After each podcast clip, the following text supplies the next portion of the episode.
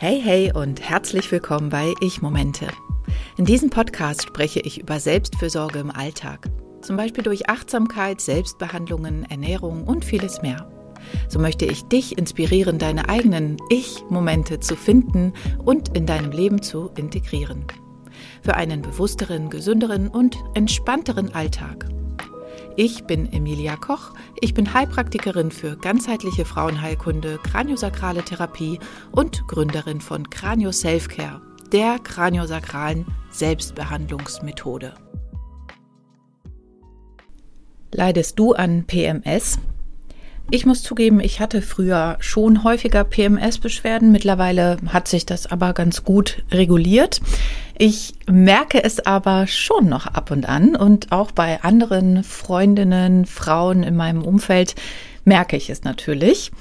Und tatsächlich habe ich mich mal ein bisschen näher damit befasst, beruflich, aber auch aus Interesse und habe dabei herausgefunden, dass es fünf unterschiedliche PMS-Typen gibt. Wusstest du das?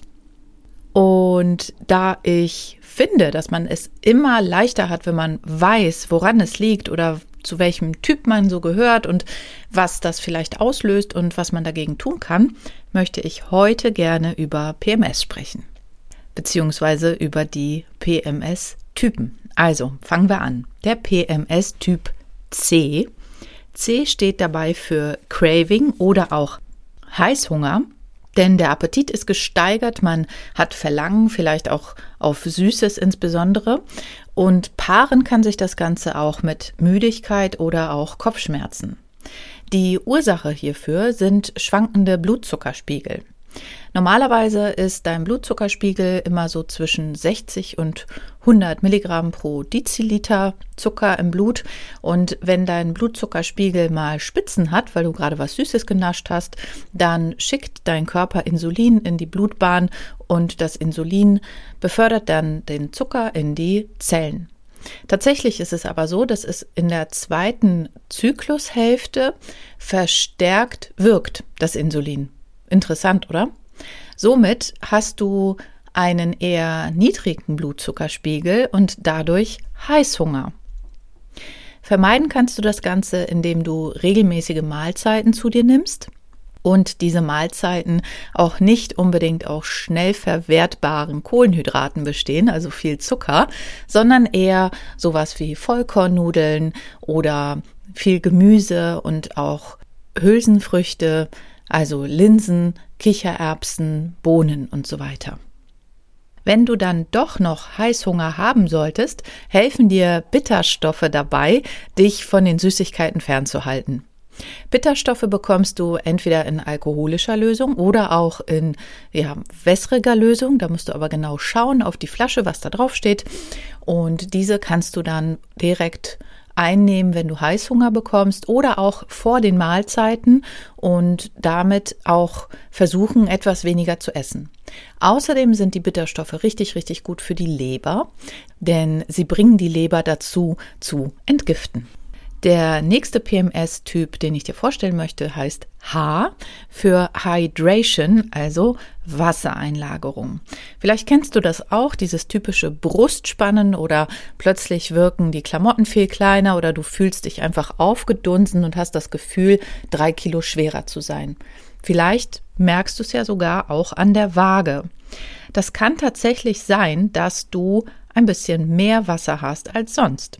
Denn das Serotonin und das Östrogen bringen die Gefäße dazu, etwas weiter zu werden und dadurch tritt Wasser in die Zellzwischenräume und dort lagert es sich ab. Zusätzlich kann es in der zweiten Zyklushälfte dazu kommen, dass ein bestimmtes Hormon, ähm, was normalerweise für die Entwässerung sorgt und die Nieren anregt, das Aldosterol, etwas weniger vorhanden ist und dadurch kommt es zu der mangelnden Ausscheidung.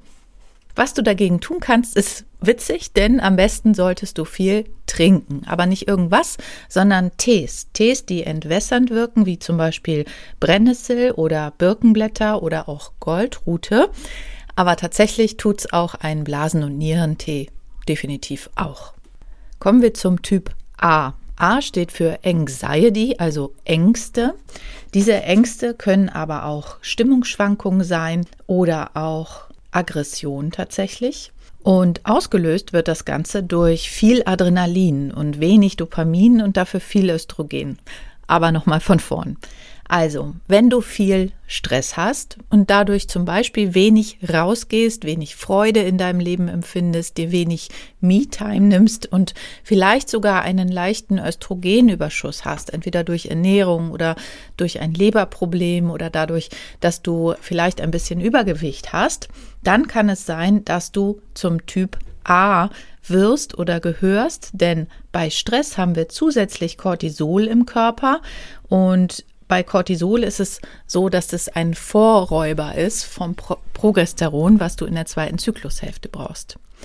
Also kann es sein, dass du, wenn du viel, viel Stress hast und wenig rausgehst, tatsächlich diese Stimmungsschwankungen, Ängste und vielleicht sogar Aggression bekommst. Was dagegen hilft, ist zu aller allererst Stressreduktion.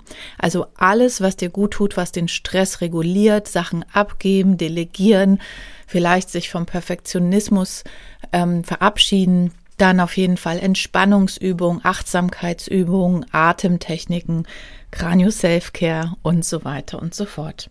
Lange Spaziergänge an der Luft und an der Sonne, möglichst zwischen 10 und 16 Uhr, helfen dir dabei auch ein bisschen mehr Dopamin aufzubauen und wenn du noch mehr Dopamin aufbauen möchtest, dann kannst du auch mit Pflanzen nachhelfen, wie zum Beispiel auch Maca oder du kannst auch ein bisschen Kaffee trinken. Tatsächlich ähm, hilft das auch, Dopamin aufzunehmen.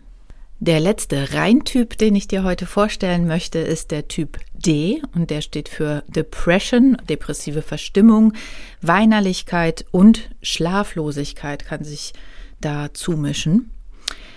Hier kommt es meist zu den Symptomen durch einen Progesteronüberschuss, also das Hormon, was in der zweiten Zyklushälfte sein sollte.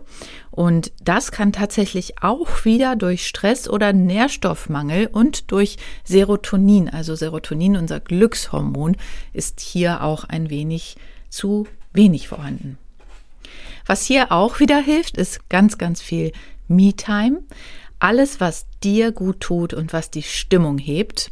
Und zusätzlich solltest du mal schauen, ob du deine Leber entlastest, mal eine Leberkur machst oder vielleicht auch eine Darmkur machst damit du die Nährstoffe, die du brauchst, auch wirklich alle einnehmen kannst oder aufnehmen kannst.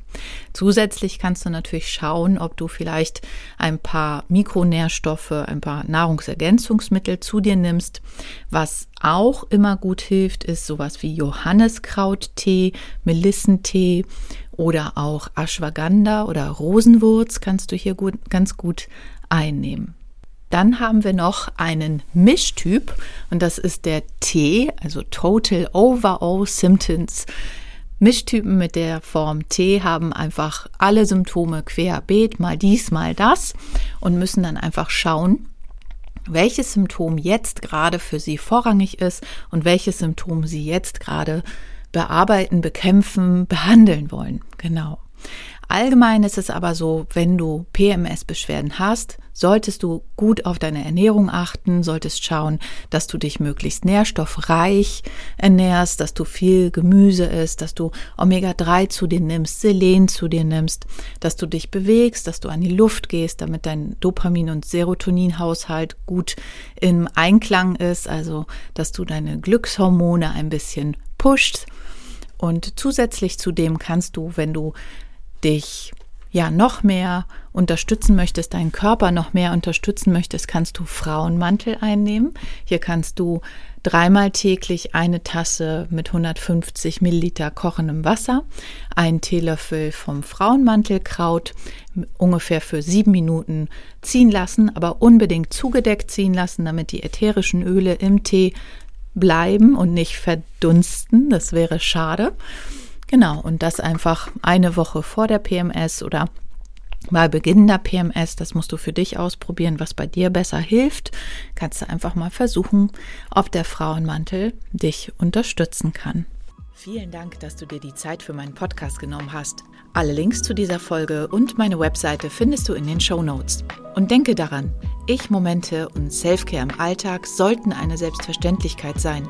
Indem wir uns regelmäßig Zeit für uns selbst nehmen und auf unsere Bedürfnisse achten, können wir unsere Energie aufladen und unserem Körper und Geist Ressourcen schenken, um körperlich und emotional gesund zu bleiben. Finde deine eigenen individuellen Praktiken und Routinen, die für dich am besten im Alltag funktionieren und dir gut tun. Bis zum nächsten Mal wünsche ich dir viele gelungene Ich-Momente.